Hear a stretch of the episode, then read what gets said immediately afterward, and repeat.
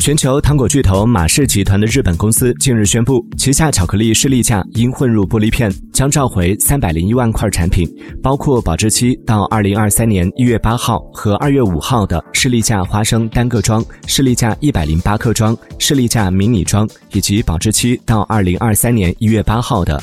了一下，该公司称有顾客表示使用商品后牙齿脱落，调查后发现竟有一块长约七毫米的玻璃片混入其中，因此决定回收同一生产线所产出的商品。